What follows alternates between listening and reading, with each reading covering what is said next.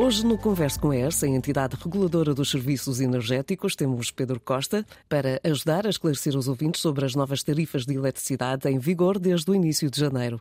Pedro, parece que há várias tarifas, o que não é nada simples para os consumidores perceberem. Pode ajudar-nos a perceber isto? Vamos então tentar. Os preços da eletricidade, como já aqui dissemos, mas é sempre bom recordar, são acordados entre o comercializador e os seus clientes. Isto para os clientes que estão no mercado livre.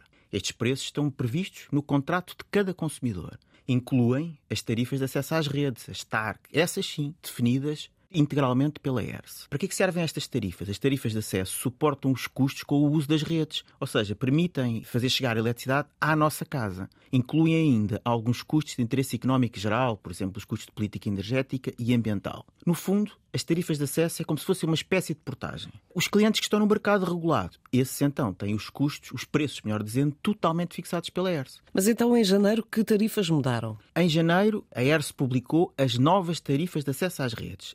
São aplicadas a todos os consumidores e estão em vigor desde o dia 1 de janeiro. Por outro lado, a maioria dos comercializadores também alterou o seu preço, o seu preço, o preço a que vende a energia e, portanto, os consumidores estão a sentir os dois efeitos. E afinal, as tarifas subiram ou desceram desde janeiro? Os consumidores pagam mais ou menos? Ora, então temos dois efeitos. Os preços das tarifas de acesso às redes, os preços subiram. O preço da energia vendida em mercado grossista desceu e é da conjugação destas duas parcelas que resulta o preço final sabemos que na maioria das situações o preço que o consumidor paga subiu. Pedro, mas ajude-me a descomplicar. Quanto subiu então o preço final pago pelos consumidores? A resposta também não é direta porque depende de cada comercializador e da situação contratual de cada consumidor. Mas podemos usar o mercado regulado como referência. Podemos dizer que, em média, no mercado regular subiu 3,7%.